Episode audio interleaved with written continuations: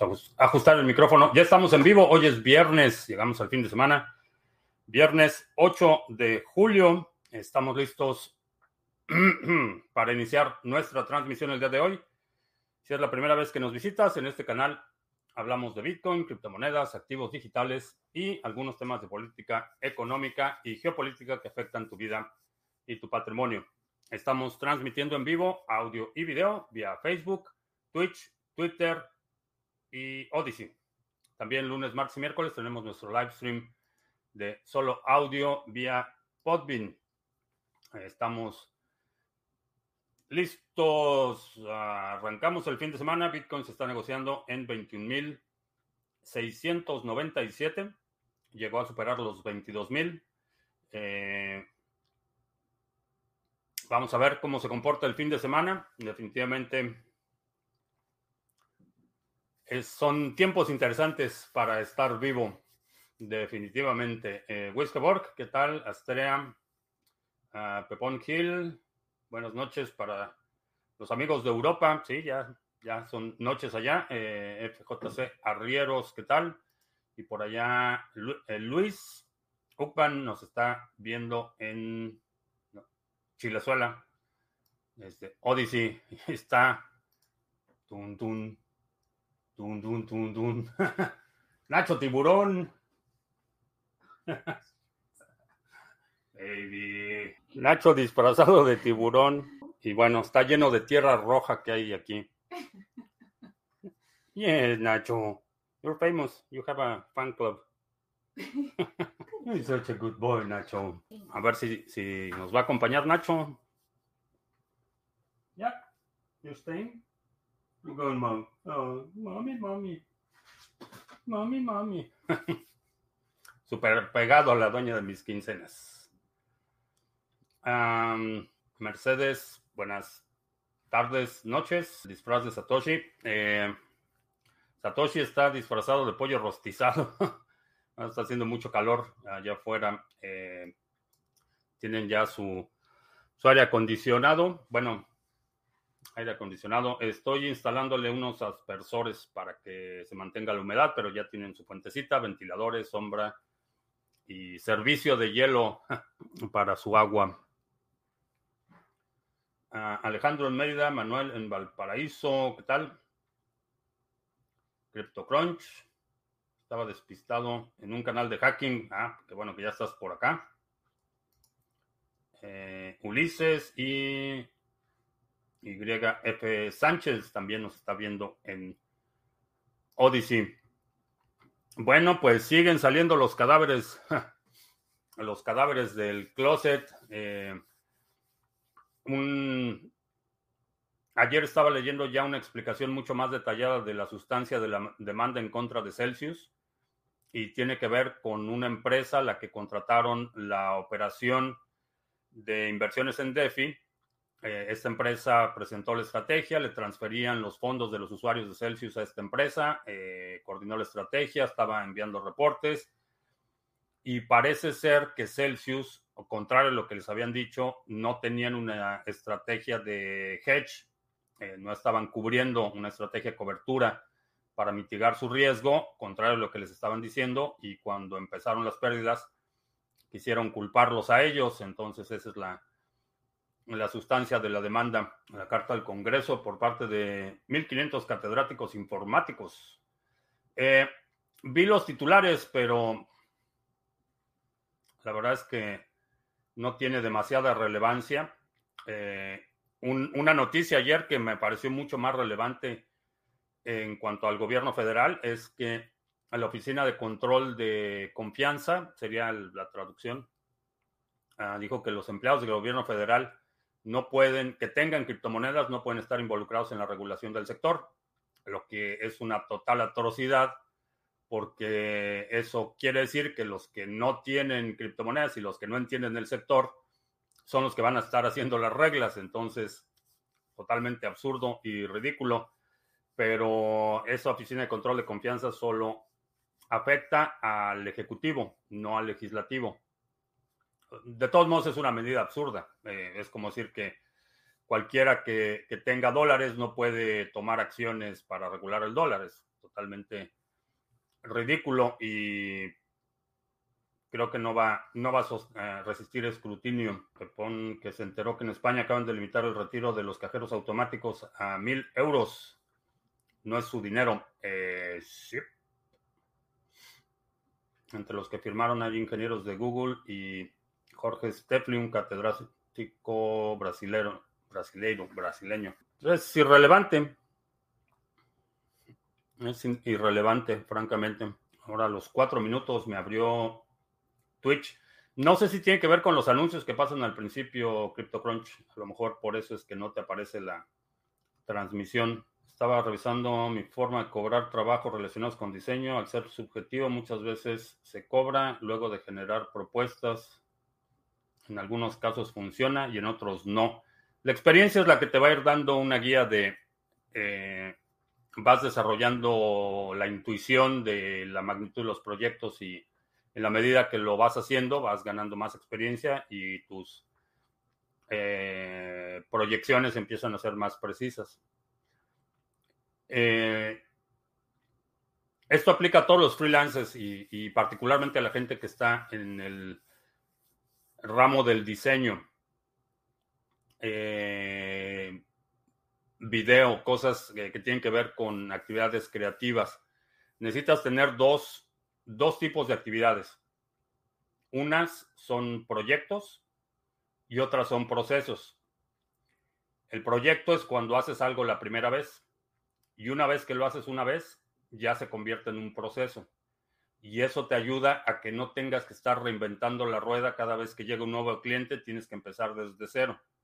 Empiezas, la primera vez que haces algo es un proyecto, eh, desarrollas la metodología, los métodos, los procesos, los controles, para esa actividad en particular, que te piden un diseño de imagen corporativa, por ejemplo.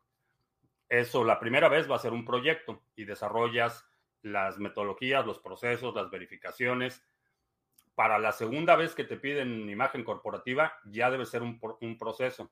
Ya debes de saber qué es lo que le informas al cliente, cuántas son las aprobaciones, cuál es el proceso, qué son, cuáles son los controles, cómo es la forma de pago y ya la segunda, la tercera, la cuarta vas afinando tu proceso, pero si tratas eh, como freelance cualquier cliente nuevo, cualquier proyecto nuevo, lo tratas como proyecto y no tienes ya procesos instalados, no vas a poder crecer y te vas a desgastar. Aprendí incluso, hice un hack de qué son las piedras de Georgia.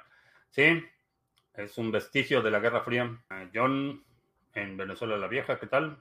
criptomigrante, camino a la playita, que bueno, disfruta. ¿Crees que algún banco pudiera dar la opción de pagar tu préstamo con stablecoin sin pasar por fiat? Eso es imposible. Eh, no es imposible, algunos bancos sí lo van a poder hacer. Depende totalmente de la jurisdicción en la que estás, pero algunos bancos ya lo puedes hacer aquí. Puedes utilizar stablecoins como colateral para créditos. Eh, por ejemplo, Lend, que no es necesariamente un banco, eh, puedes liquidar tus créditos en USDC, por ejemplo, como los seminarios.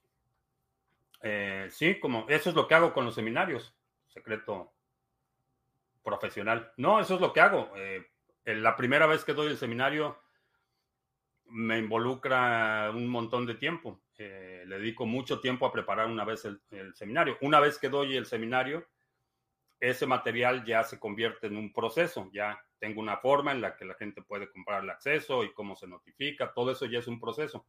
Entonces, no tengo que estar rehaciendo el mismo trabajo una y otra vez. Por eso es que no, no hago seminarios, este, un seminario cada mes o cosas así, porque requieren mucho tiempo. Una vez que ya tengo armado el seminario, ya di el seminario, ya lo practiqué y demás, ya se convierte en un proceso. Y como freelance, si, cada vez que tienes un cliente empiezas desde cero, no solo no puedes crecer, no puedes delegar y no puedes eh, fraccionar eh, tu actividad. Es decir, tú tienes que estar involucrado en todo el proceso desde el inicio hasta el fin y es extremadamente desgastante y por eso te encuentras tanto eh, freelance que tiene mucho talento, pero no tiene ni tiempo ni dinero. Está trabajando a, marchas forzadas y apenas está su operación. es por esa razón. Ahora les tocaron los lentes al gnomo, sí. Justo antes de, entrar a la transmisión me di cuenta de la presencia de la dueña de mis quincenas aquí. En la web de Sargachet Cloud, en la sección de nosotros, hay una falta de ortografía. Ah, gracias por el aviso. Eh, nosotros. Ah, somos unas. Ah, gracias. Ya lo vi. Ah, Edgar en la Ciudad de México. ¿Sabes algo de la wallet Carmen? No. Ah, ok. Eh, ya sé de cuáles hablas. Esa marca en particular no la conozco, pero hay billeteras o carteras. Eh, en México se conocen como carteras, pero es una, una billetera donde tienes tus tarjetas de crédito y identificaciones y demás. Eh, hay unas que tienen bloqueador de RFID, de radio frecuencia, para evitar que las tarjetas que tienen chip eh, RFID eh, puedan ser hackeadas a distancia, que esa es una práctica creciente, que ni siquiera tienes que sacar la, cartera, la tarjeta de tu cartera para que la puedan leer con un lector, un dispositivo especializado. Es una buena idea. Eh, también, si tienes tarjetas, te venden unas, unas fundas que bloquean únicamente la tarjeta. No puedes, lo puedes utilizar. Pero es una buena práctica. ¿En qué pasará con los Ledger 2 de Ethereum y Cardano cuando Ethereum 2.0? Ah, ok. ¿Qué pasará con las Ledger 2 de Ethereum y de Cardano cuando ya Ethereum sea 2.0 y Cardano implemente Hydra? se está construyendo una capa 2 llamada Orbix en Cardano. ¿Qué va a pasar? Eh, primero, no sé cuándo vaya a haber Ethereum 2.0. Eh, como lo comentaba ayer, desde el 2017 literalmente están diciendo que ya viene la escalación y que la bomba, perdón, la bomba de dificultad y que ahora sí ya viene y que ahora sí ya viene y así han estado desde el 2017. La última fue que se supone que se iba a activar eh, en testnet en junio y para julio ya iba a estar en mainnet y pues ahora salieron que no, que a lo mejor para octubre. Y en octubre van a decir, no, pues ya se nos acabó el año, pues ahora para la primavera y luego para el verano y luego para el otoño y luego el siguiente año. Así llevan cinco años, entonces honestamente no sé, no sé cuándo vaya a suceder eso y por lo, que he visto con los mineros, eh, no estoy tan seguro que no vaya a ser un hard fork eh, contencioso. ¿Crees que es buena idea comprar punto .2, BTC, cambiarlo por ADA y cuando haga llegue a 5000 satoshis pasarlo a BTC? Eh, sí, puede ser una buena, una buena estrategia. Se han disparado mucho las wallets en Rusia por la guerra. Es una pena que estos estas cosas malas impulsen BTC. Sí, desafortunadamente. Eh, esa es una realidad. Eh, eh, Bitcoin ofrece una salida no violenta en casos de crisis profunda. es lamentable que, países como Argentina, como Turquía, próximamente Venezuela del Norte, Colombia, sufran ese tipo de devastación de la riqueza de su población y que esa sea la causa por la que la gente recurre a Bitcoin. Preferiría que la gente recurriera a Bitcoin porque entiende eh, que el sistema fiat de dinero basado en deuda es insostenible, pero bueno, lo bueno es que hay una tabla de salvación para quien quiera tomarla. En España el DNI último lleva un RFID, eh, sí, los rewards de ADA llevan unos cuantos epochs por debajo del 4%. ¿Crees que llegaremos a subir a cerca del 5%? Eh, ese 5% es el retorno anual. Entonces sí, hay temporadas en las que baja un poco, sobre todo cuando se empieza... Eh, sucede dos cosas en los extremos. Cuando empieza el pánico, eh, la gente empieza a vender, vemos que las recompensas en general tienden a bajar, la gente empieza a retirar staking, etcétera. Y también se ve lo mismo cuando el precio se dispara. Cuando llega máximos, la gente empieza a tomar ganancias y vemos que las delegaciones disminuyen, pero suben y bajan y ese 5% es, es promedio anual. Así es que sí, eventualmente veremos una subida. Otra empresa de criptos cae. ¿Cuántas más caerán? Pues no lo sé. Siguen saliendo los trapitos al sol eh, y en la demanda de Voyager también se vio ahí, parece ser que había un crédito de BlockFi, eh, perdón, de FTX que no estaba liquidado, que estaba en default. Están saliendo todos los, destaparon la cloaca y están saliendo todas, todos los trapos al sol, pero Voyager ya se declaró oficialmente en bancarrota. Ayer renunció el primer ministro de Inglaterra, Ah, cuando los presidentes dimiten es signo de crisis nacional. En el caso, en el caso de Inglaterra, no, no necesariamente, definitivamente es una crisis de confianza. Eso es lo que ha estado pegándole mucho al gobierno de eh, Boris Johnson. Una crisis de confianza, pero no lo, no lo pondría en la misma categoría que una renuncia en una democracia representativa. En el caso del Reino Unido, realmente no es una democracia representativa. El Parlamento está controlado por la, la, aristocracia, literalmente. Eh, el primer ministro es eh, eh, nombrado por la reina, le reporta directamente a la reina.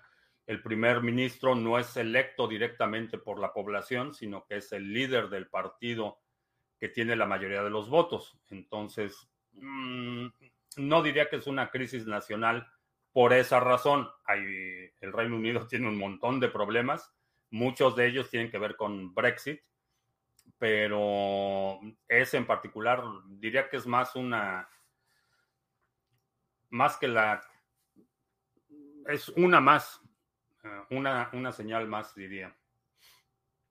Y también al ex primer ministro de Japón eh, lo asesinaron ayer.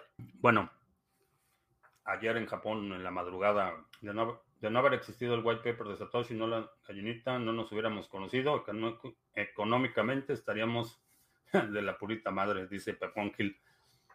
Em, sí, supongo. no tendríamos una salida. Es, eso, eso sería muy estresante. Eh, en las circunstancias en las que estamos, no tener una salida, sí me induciría mucho pánico. Estoy haciendo Proof of Stake Post en el juego de Dogami. Es el de los perros de Ubisoft.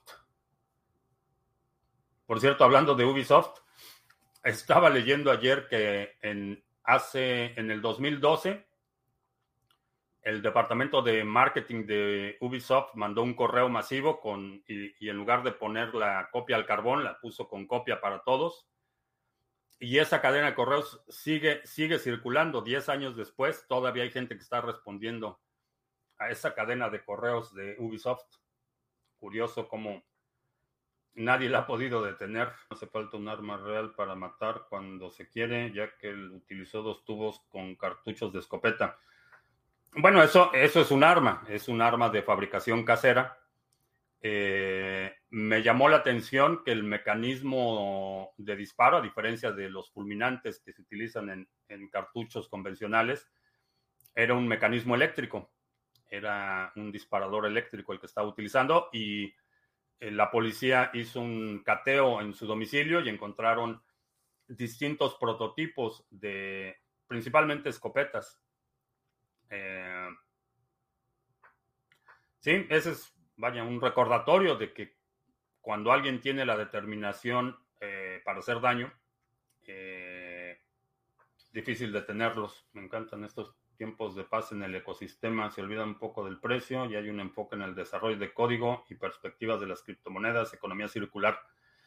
Sí, la, relativa calma nos permite enfocarnos en desarrollar, en construir e-, es, interesante y después de que vives varios ciclos empiezas a, detectar estos patrones, empieza en un periodo inicial de ansiedad, empieza el pánico y cuando empieza ya a, tener las consecuencias de la bajada, empiezan a buscar culpables y después de los culpables empiezan los pleitos entre gente que estaba en el mismo lado de, del argumento y empiezan gritos y sombrerazos en, al interior de las comunidades.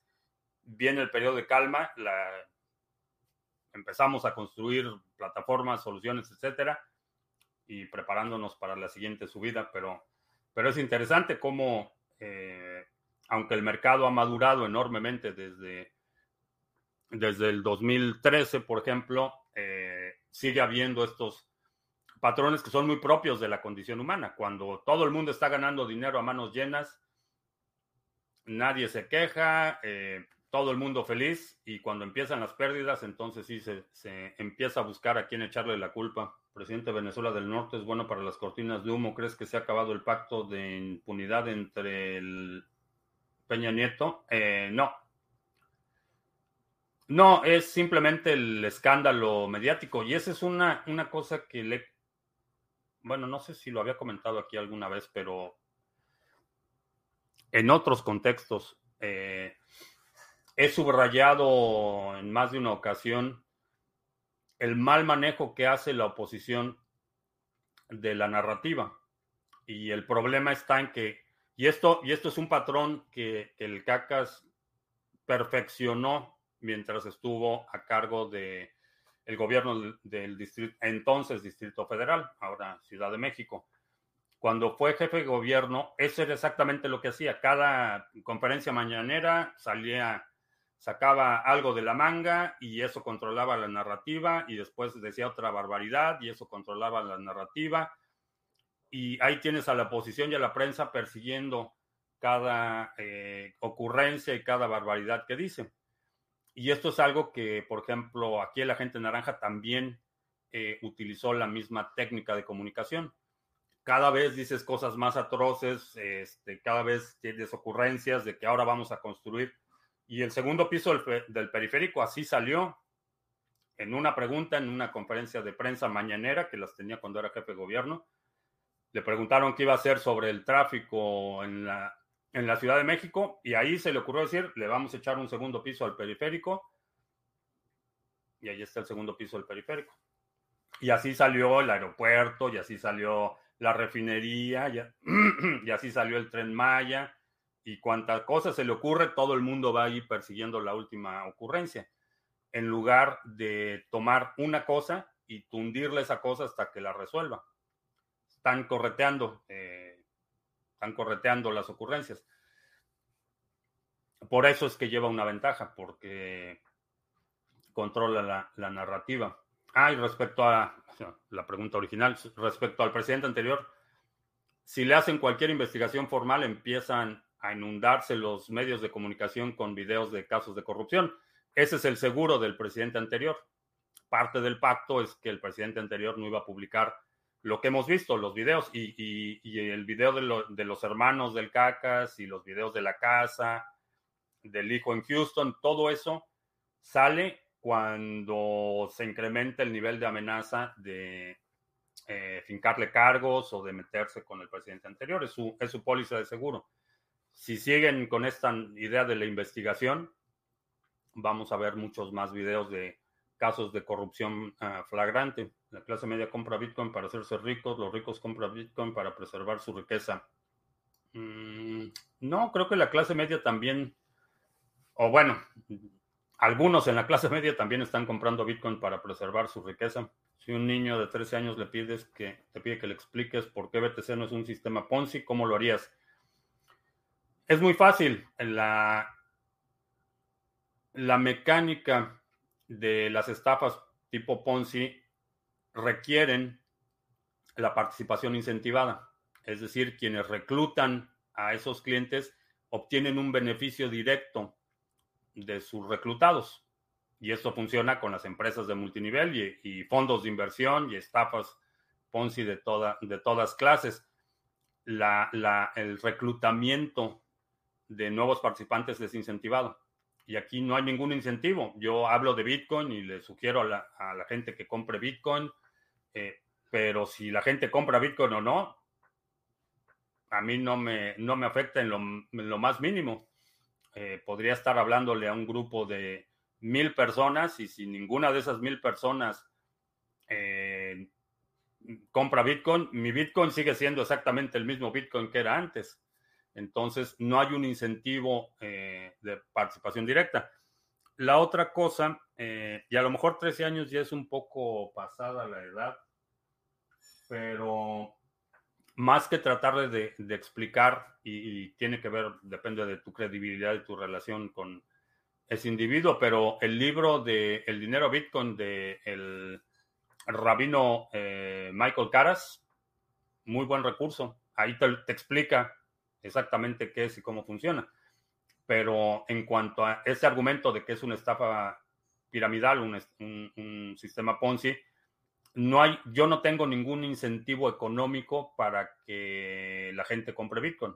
Nadie me da comisión si tú compras Bitcoin. Esa es, esa es la diferencia. Y otro componente de las estafas Ponzi es la centralización. Todo el dinero que se recauda va a un solo lugar. Eso es lo que hace que la estafa funcione. Y aquí no hay, no hay una sola entidad que venda Bitcoin. Entonces tú le puedes comprar Bitcoin a, un exchange o se lo puedes comprar a tu vecino o alguien te lo puede pagar por un, lavarle su coche o no hay una no hay una sola entidad que controle el ingreso del dinero que llega al sector. ¿Cómo saber qué es información falsa o cierta dentro de todo lo que se comparte en Internet? Necesitas establecer tus prioridades. Eh, primero, asume que es propaganda lo que estás viendo, que hay, una, hay un incentivo, que alguien está siendo motivado para presentarte la información que te está presentando. Eso asume que ese es, ese es el caso. Pero tienes que establecer cuáles son tus prioridades. Hay, hay cosas que, que honestamente no me voy a poner a investigar si es cierto o no es cierto, o si efectivamente publicaron lo que dicen que publicaron, o hay cosas que pueden ser interesantes, pero no son relevantes. Entonces tienes que ser selectivo en tu dieta informática. Hay, hay cosas que... Y lo, lo pondré en dos grupos, las cosas que te importan y te afectan y todo lo demás. Y esas cosas que te importan y te afectan, tienes una, una jerarquía de prioridades. Eh, en mi caso, por ejemplo, eh, cosas como lo que sucede en el sector tiene una prioridad mayor. Entonces, cuando veo algo que me llama la atención, procuro verificar únicamente las fuentes originales. Se mencionaba ayer el caso de la demanda de Celsius. En lugar de quedarme con el titular de la demanda, fui y leí el texto de la demanda, simplemente para asegurarme que lo que estaba sucediendo es realmente lo que está sucediendo. Eh, la otra eh, demanda que mencionábamos ayer, que fue la de... ¿Quién era? ¿De Nexo? No recuerdo, ayer mencionábamos otra demanda. Esa no la leí porque en, mis prioridades realmente eso no era tan importante como la de Celsius. ah, ah la, bancarrota de Voyager, por ejemplo. Eh, verifiqué que efectivamente hay un, expediente de la bancarrota, pero nada más. Entonces tienes que establecer tus prioridades y, una jerarquía de qué es lo que te importa y qué es lo que te afecta. Todas nuestras páginas en redes sociales están llenas de, de propaganda y gente que está diciendo que el, qué sé yo, el comisionado de la ciudad X hizo Y la mayor parte de las, realmente no lo voy a verificar, simplemente es algo que no es, no es relevante y no me afecta, entonces si es cierto o no es cierto, no tiene ninguna, ninguna consecuencia. De lo que te importa, eh, busca fuentes primarias, esa es la forma más fácil de, distinguir. Y la otra es, habitúate a identificar o crea el hábito de identificar cuando estás leyendo algo, cuáles son los hechos y cuáles son las opiniones. Y hacer una distinción importante. Eh, ¿Cuáles son los hechos? Lo que se puede verificar. Si te dicen que el 90% de los españoles eh, desprecian la salsa catsup, entonces, o la, salsa de tomate. Eso en teoría se puede verificar, debe haber algún recurso, algún estudio o algo que te diga que efectivamente el 90%, eso es un hecho que se puede verificar. La otra parte, la opinión de que tratan de, extrapolar ese, ese 90% de españoles que no les gusta la salsa de tomate por su sentimiento antiamericano. Ya eso es una opinión que es totalmente subjetiva. Desafortunadamente, por cómo, como está la capacidad de atención de mucha gente, lo que es opinión y lo que son hechos verificables está totalmente mezclado en, editoriales, en, muchos lugares. Entonces, esa sería la, otra recomendación. Habitúate a identificar cuando estás leyendo algo que, es un hecho, que es verificable y que es una opinión. Y generalmente todo lo que son opiniones me, lo salto. Por ejemplo, cuando veo notas periodísticas en noticieros, eh, un video sobre algún evento en particular. Estaba checando ayer uno sobre eh, los citatorios judiciales que están enviando en el estado de Georgia por el tema de las elecciones. Lo único que se puede verificar, ok, quién, quién citó a quién, eh, cuáles son las circunstancias de ese citatorio y ya, todo lo demás, el panel donde los analistas discuten que si sí va a ir y que si no va a ir y que si dijo y que si declaró, todo eso es ruido. Simplemente quiero saber qué pasó, si es verificable, quiénes son los actores involucrados y cuál es la posible consecuencia de eso, esa posible consecuencia, yo es una conclusión mía, no es lo que el panel de expertos del noticiero dice sobre nada de eso. Entonces, generalmente veo los primeros 20 segundos que son donde dicen que el gobierno, el, fiscal de distrito de eh, eh, del condado, ¿cómo se llama el condado? No me acuerdo, el condado de Georgia, eh, emitió los citatorios para esta persona, esta persona, esta persona, esta persona y el, gran jurado aprobó esos citatorios. Ya, eso es todo lo que necesito saber. Son recomendaciones para sobrevivir el, el ruido. Y desconfía de los fact-checkers porque generalmente están ideológicamente cargados. y si puedes eh, verificar fuentes primarias, distinguir qué son opiniones y qué son hechos y establecer tus prioridades. Con eso estás mejor armado que el 97% de los usuarios de Internet. Bitcoin se va a quedar en estos valores mucho tiempo, no lo sé. Estamos a 665 días del próximo halving, así es que no lo sé, pero mientras más tiempo se mueva a este nivel, de forma lateral, mejor. Tengo varios días con el ASIC inactivo por falta de respuesta de la placa controladora. Es común que pidan siempre atención de ASICs, sean nuevos o usados. Es difícil decir. Eh, es como cualquier dispositivo electrónico. Hay algunos que desde que son nuevos te dan un montón de problemas y hay otros que son usados y reformateados y reciclados y reciclados y jamás te dan problemas. Es muy importante que las semillas, cuando no les toca luz, que estén totalmente oscuras como un armario.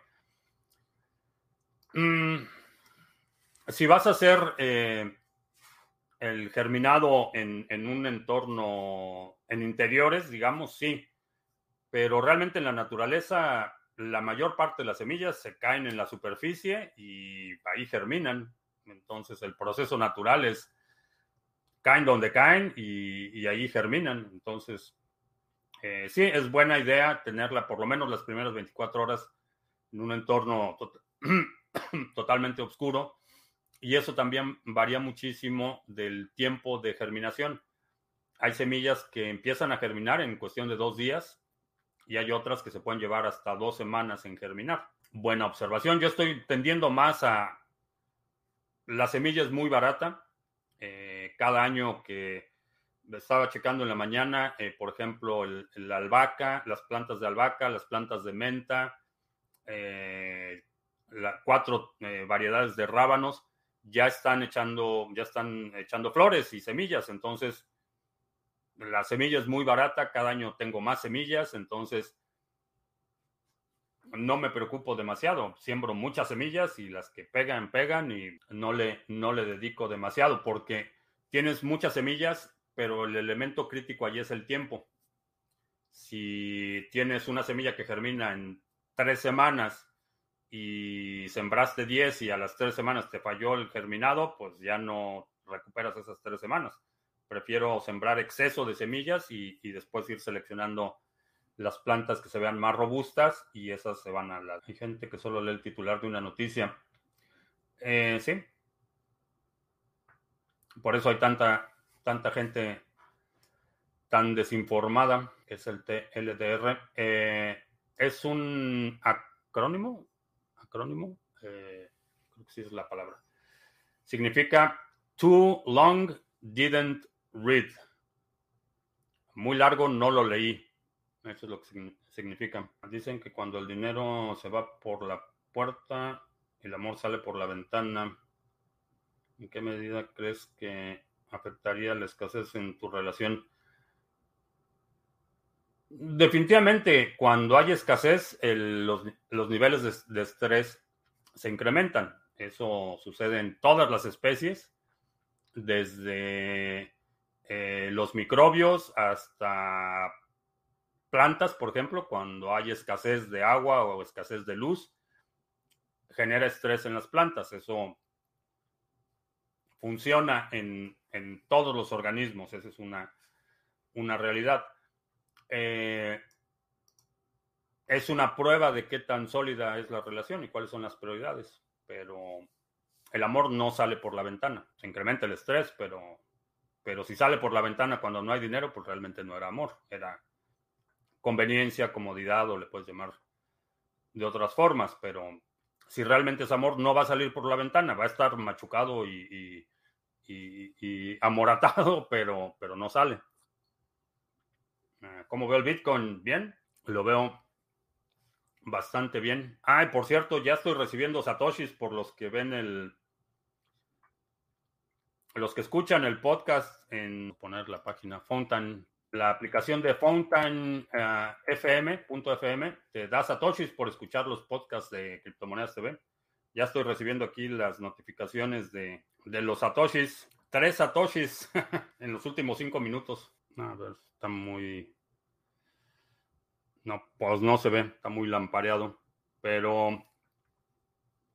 A ver si le bajamos la brillantez a la pantalla. Si se ve. Más o menos. Y que ya estoy recibiendo satoshis por sus... Por los que escuchan. Cosa que me da mucho gusto. Chécalo, fountain.fm Ahí puedes descargar la aplicación, busca el podcast de Criptomonedas TV y, recibe satoshis por escucharlo. Para, ah, la pregunta. Sí, las, las semillas, perdón, pensé que era comentario. Eh, las semillas, sí, tienes tu charola de semillas, las cubres con un poquito, generalmente es dos veces la, el tamaño de la semilla, es dos veces la profundidad a la que le vas a sembrar. Entonces, semillas que son muy muy chiquitas como lechugas, por ejemplo. Todos los de la familia de lechugas son eh, casi como pimienta.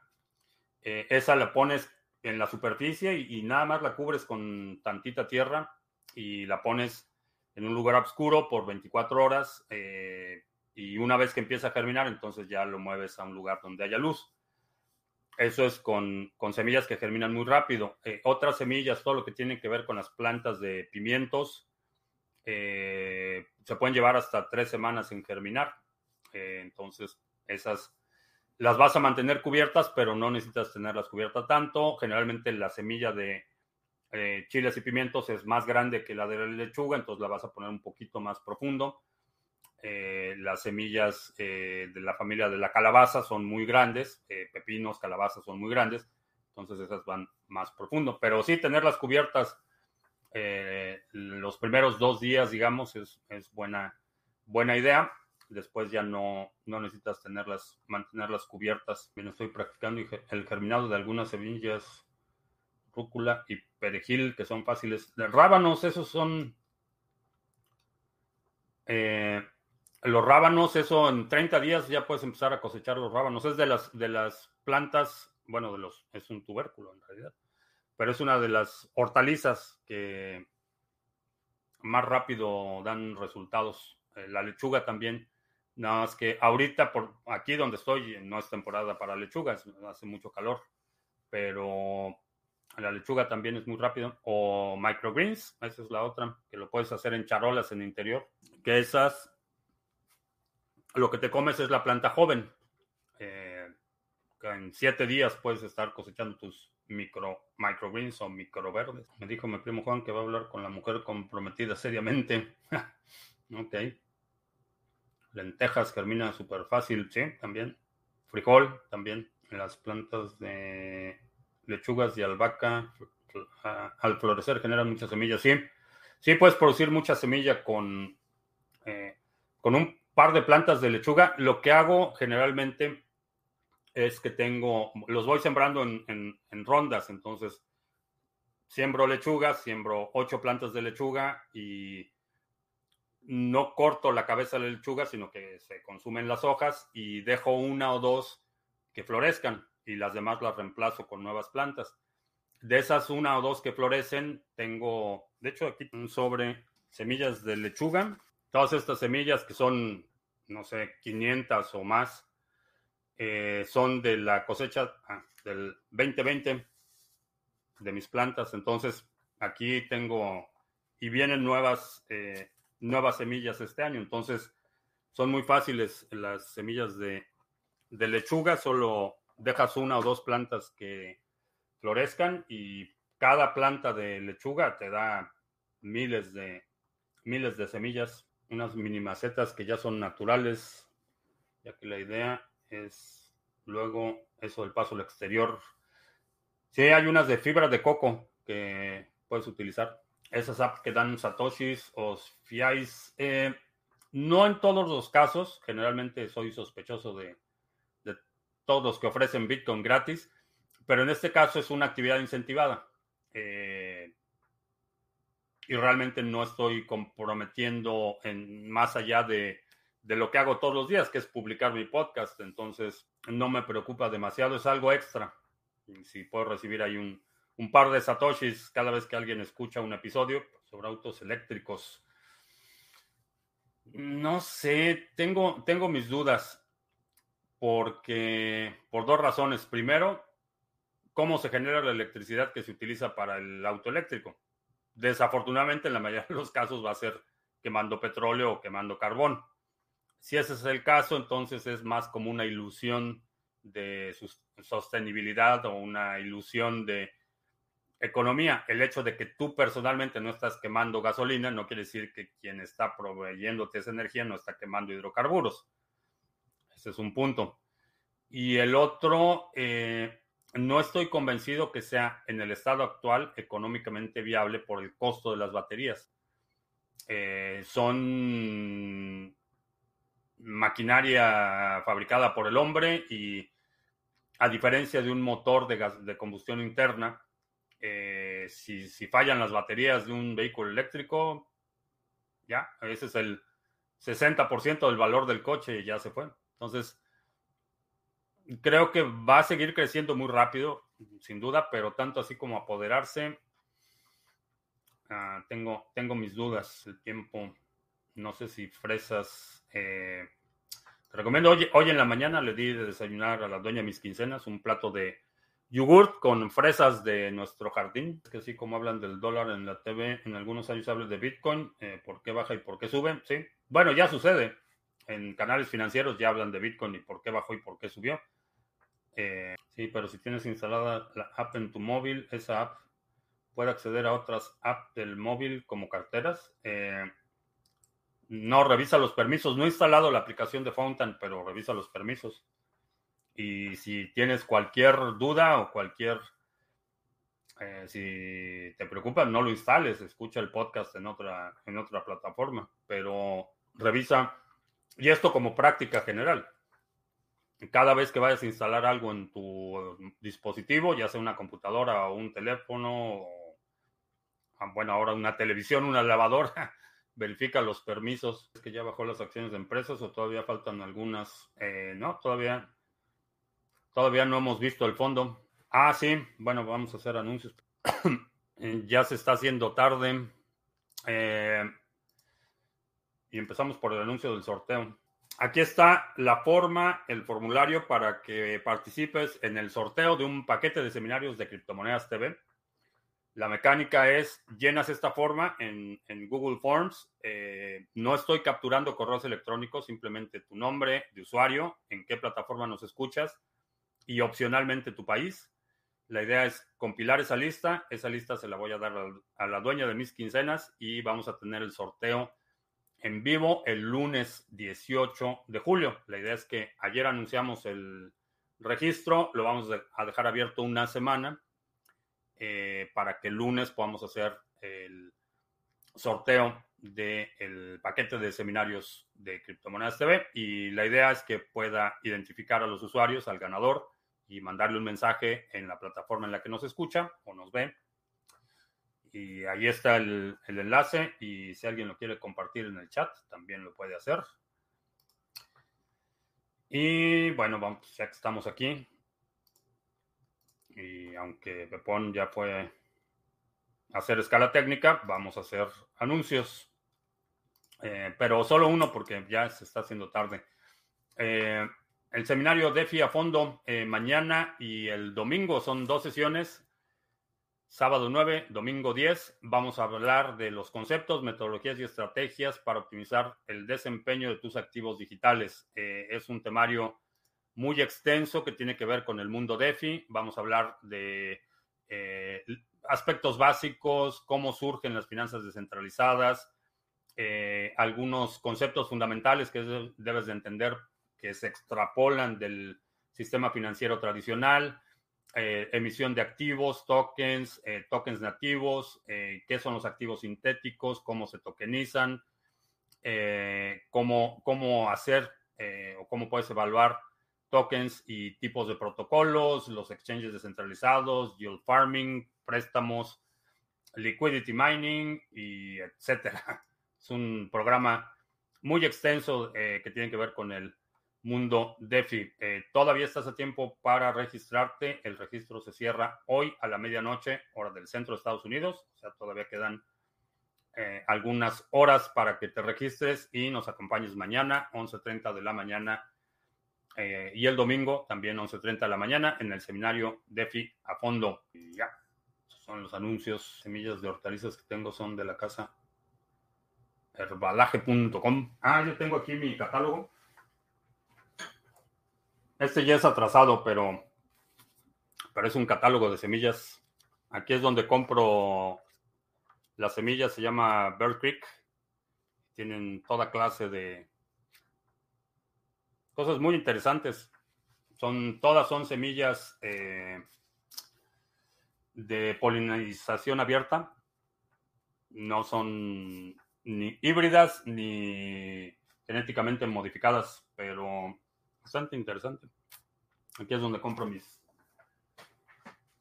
mis semillas. Les mandaría semillas, pero desafortunadamente no se pueden exportar. Pero si alguien está aquí en Estados Unidos y quiere que le mande semillas, le mandamos semillas de mis plantas. Ah, tiene que ser el nombre real. No, el seudónimo, nombre de usuario o seudónimo. Para que, por ejemplo, al K7, si le pones allí al K7 en Twitch, ya sé a dónde ir y ya sé a quién buscar no necesito tu nombre, tu nombre real.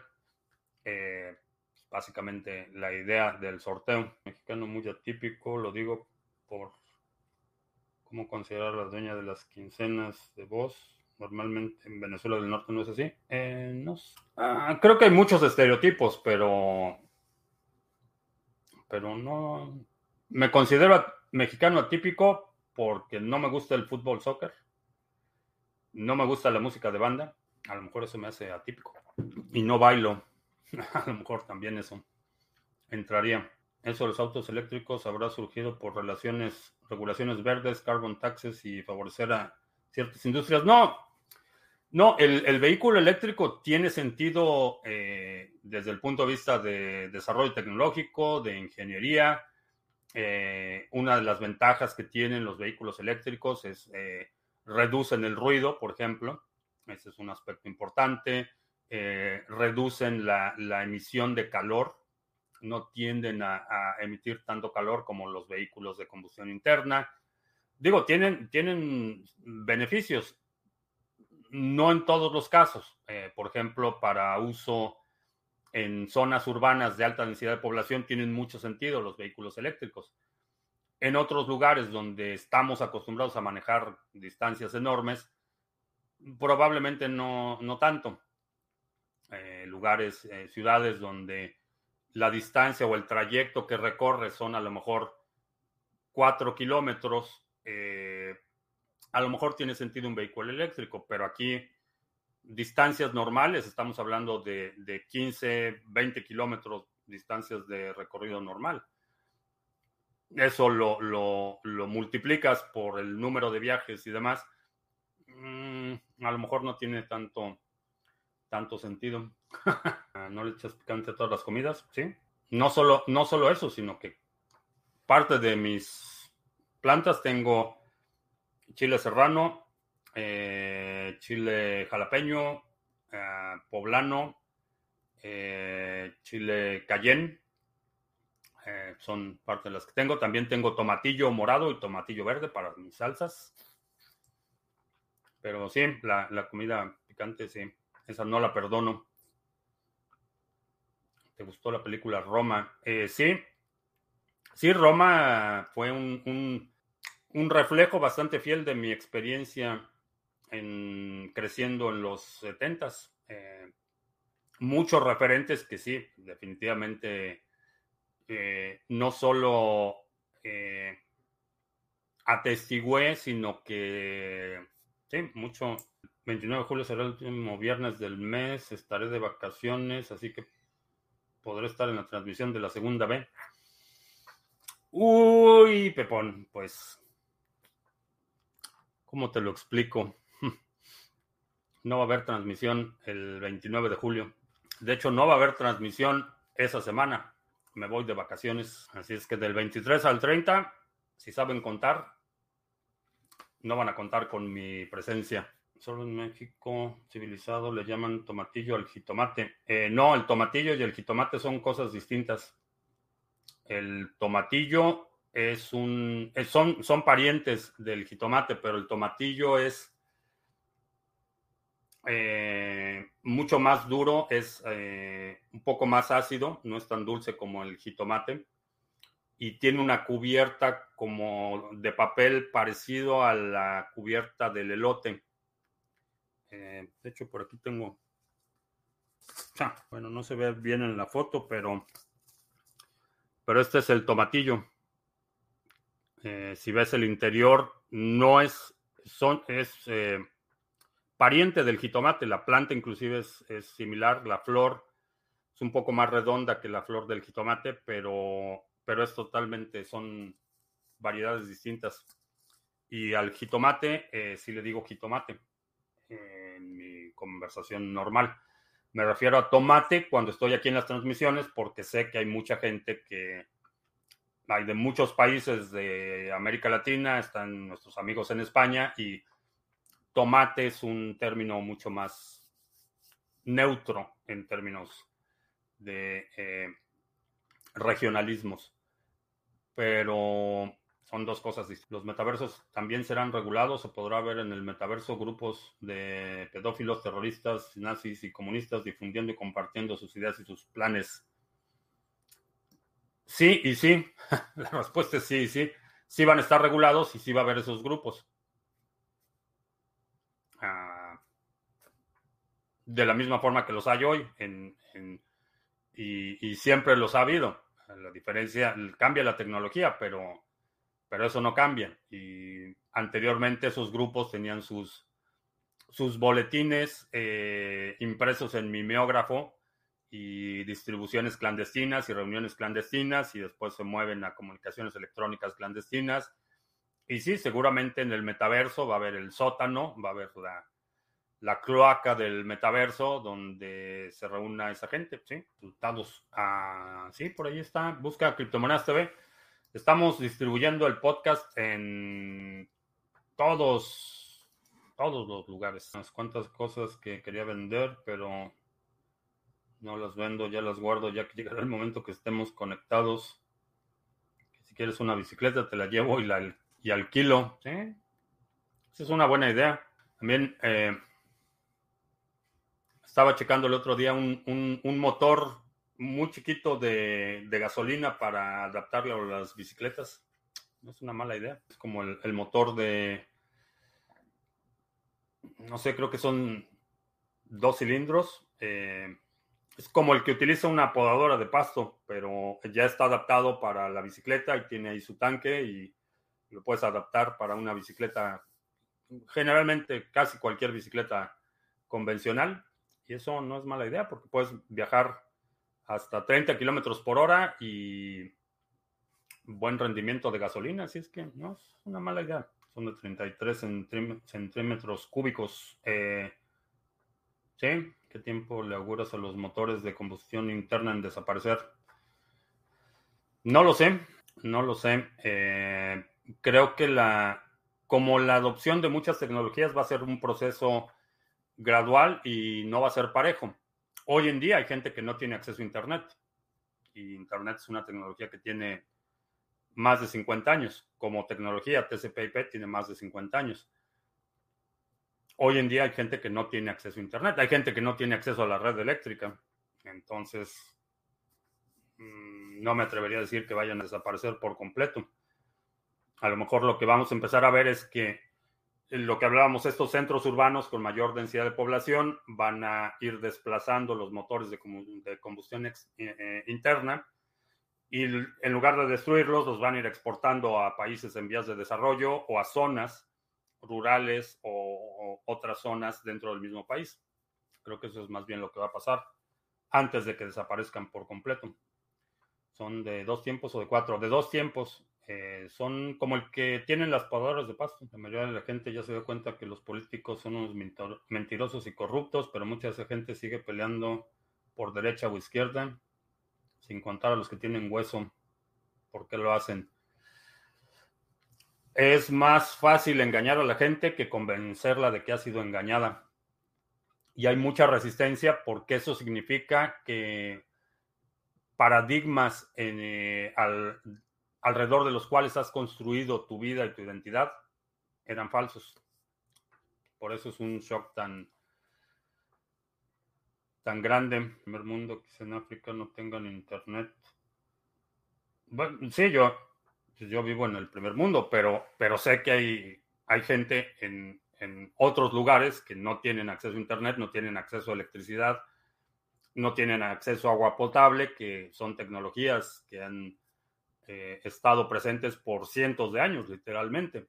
Entonces, asumir que va a llegar un punto en el que todo el mundo tenga acceso a la tecnología de los vehículos eléctricos, eh, lo veo muy, muy difícil. Creo que va a ser un, desplazamiento gradual. Bueno, pues con eso terminamos eh, la transmisión y la semana. te recuerdo que estamos en vivo lunes, miércoles y viernes, 2 de la tarde, martes y jueves, 7 de la noche. Si no te has suscrito al canal, suscríbete dale like, share, todo eso. No se te olvide, todavía estás a tiempo para participar en el seminario DeFi a fondo que empieza mañana, 11.30 de la mañana, hora del centro. La primera sesión, la segunda sesión el domingo a la misma hora, 11.30 de la mañana, hora del centro.